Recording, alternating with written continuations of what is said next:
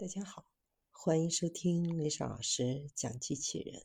向孩子参加机器人竞赛、创意编程、创竞赛的辅导，找丽莎老师。今天丽莎老师给大家分享的是物流机器人从自动导航 AGV 到自主移动 AMR 量产提速正在进行。托盘四向穿梭车是一款用于托盘类货物搬运的自动化设备，能够在仓库内实现纵横四向行走，自动将货物移动到货架的任意位置，是托盘类密集存储解决方案的新一代智能搬运设备。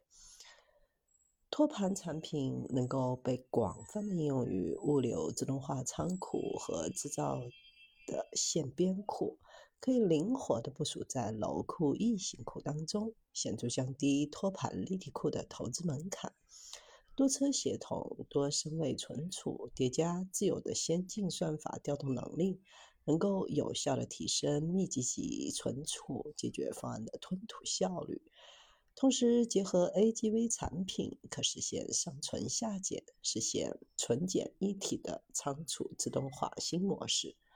就像集装箱在运输行业里面是一个标准化产品一样，托盘也是一个非常标准化的产品，短期内还看不到被取代的可能。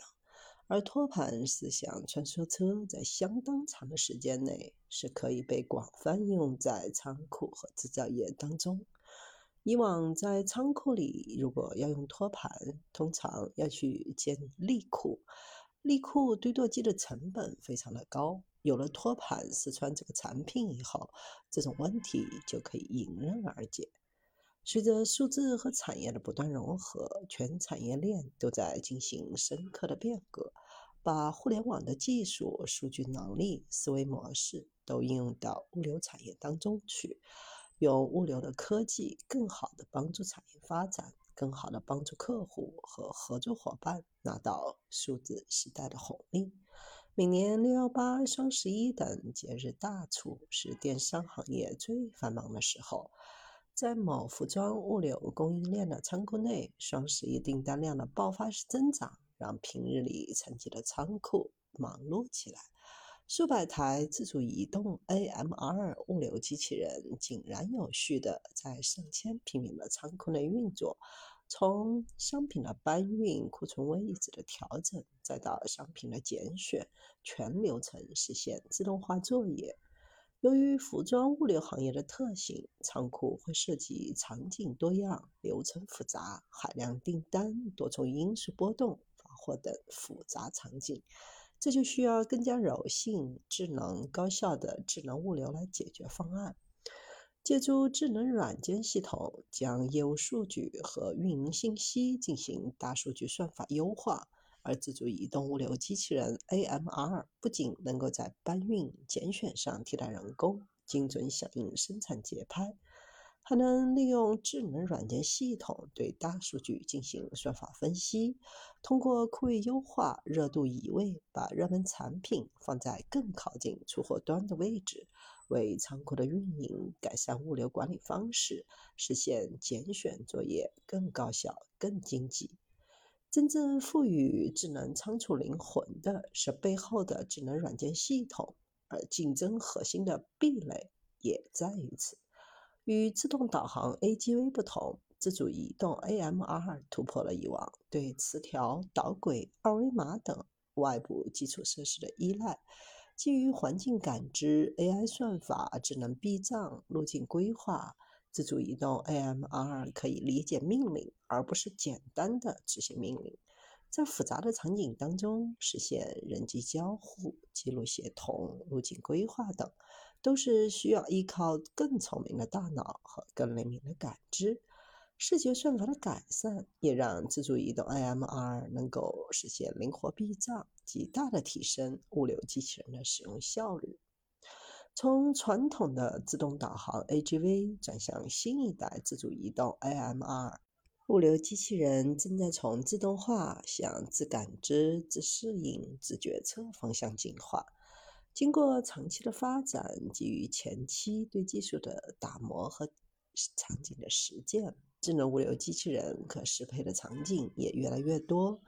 从零售到制造业，无论是新能源汽车、三 C 电子，还是食品、医药，自主移动 AMR 物流机器人都能够在多个应用场景中实现落地。目前，在搬运类场景当中，自主移动 AMR 物流机器人的形态主要集中在叉车和移动底盘机器人两大类。虽然都是做人类劳动的替代，但在实现方式上略有差异。无人叉车是近期新兴起的细分赛道，面对重复性搬运、搬运工作强度大、工作环境恶劣、环境要求高等痛点，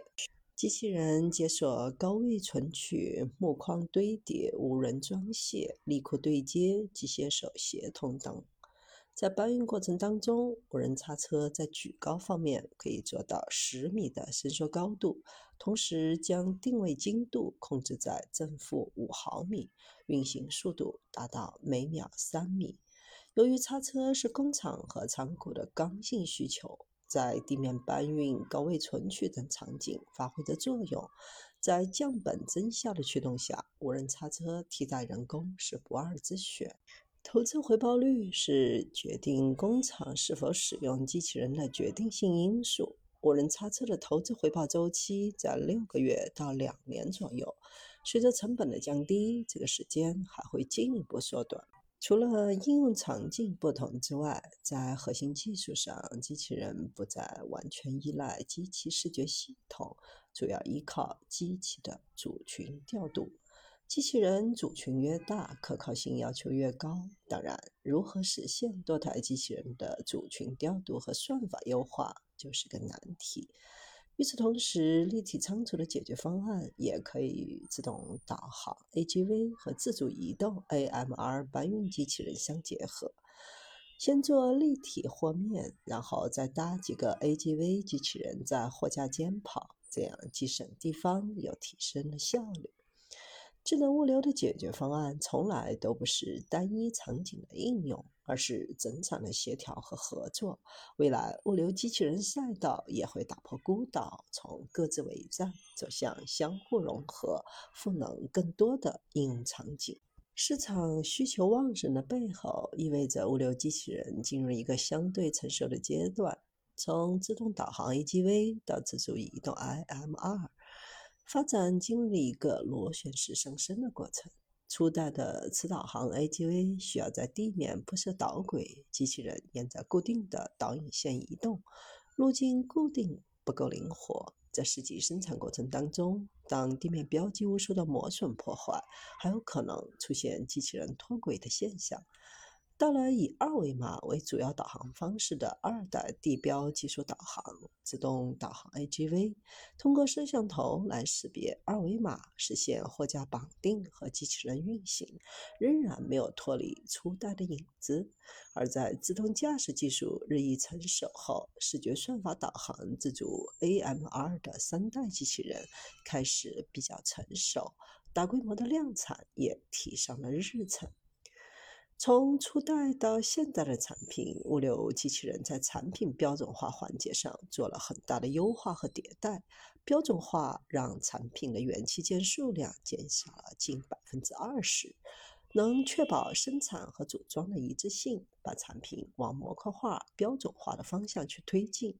在把产品标准化以后，无论是产品的售后还是质量的把控，都能得到大幅提升。生产制造成本也进一步降低，实现走量需要标准化的产品，而定制化则是拦路虎之一。虽然机器人厂商的产品是标准化，但客户的现场是非标准的，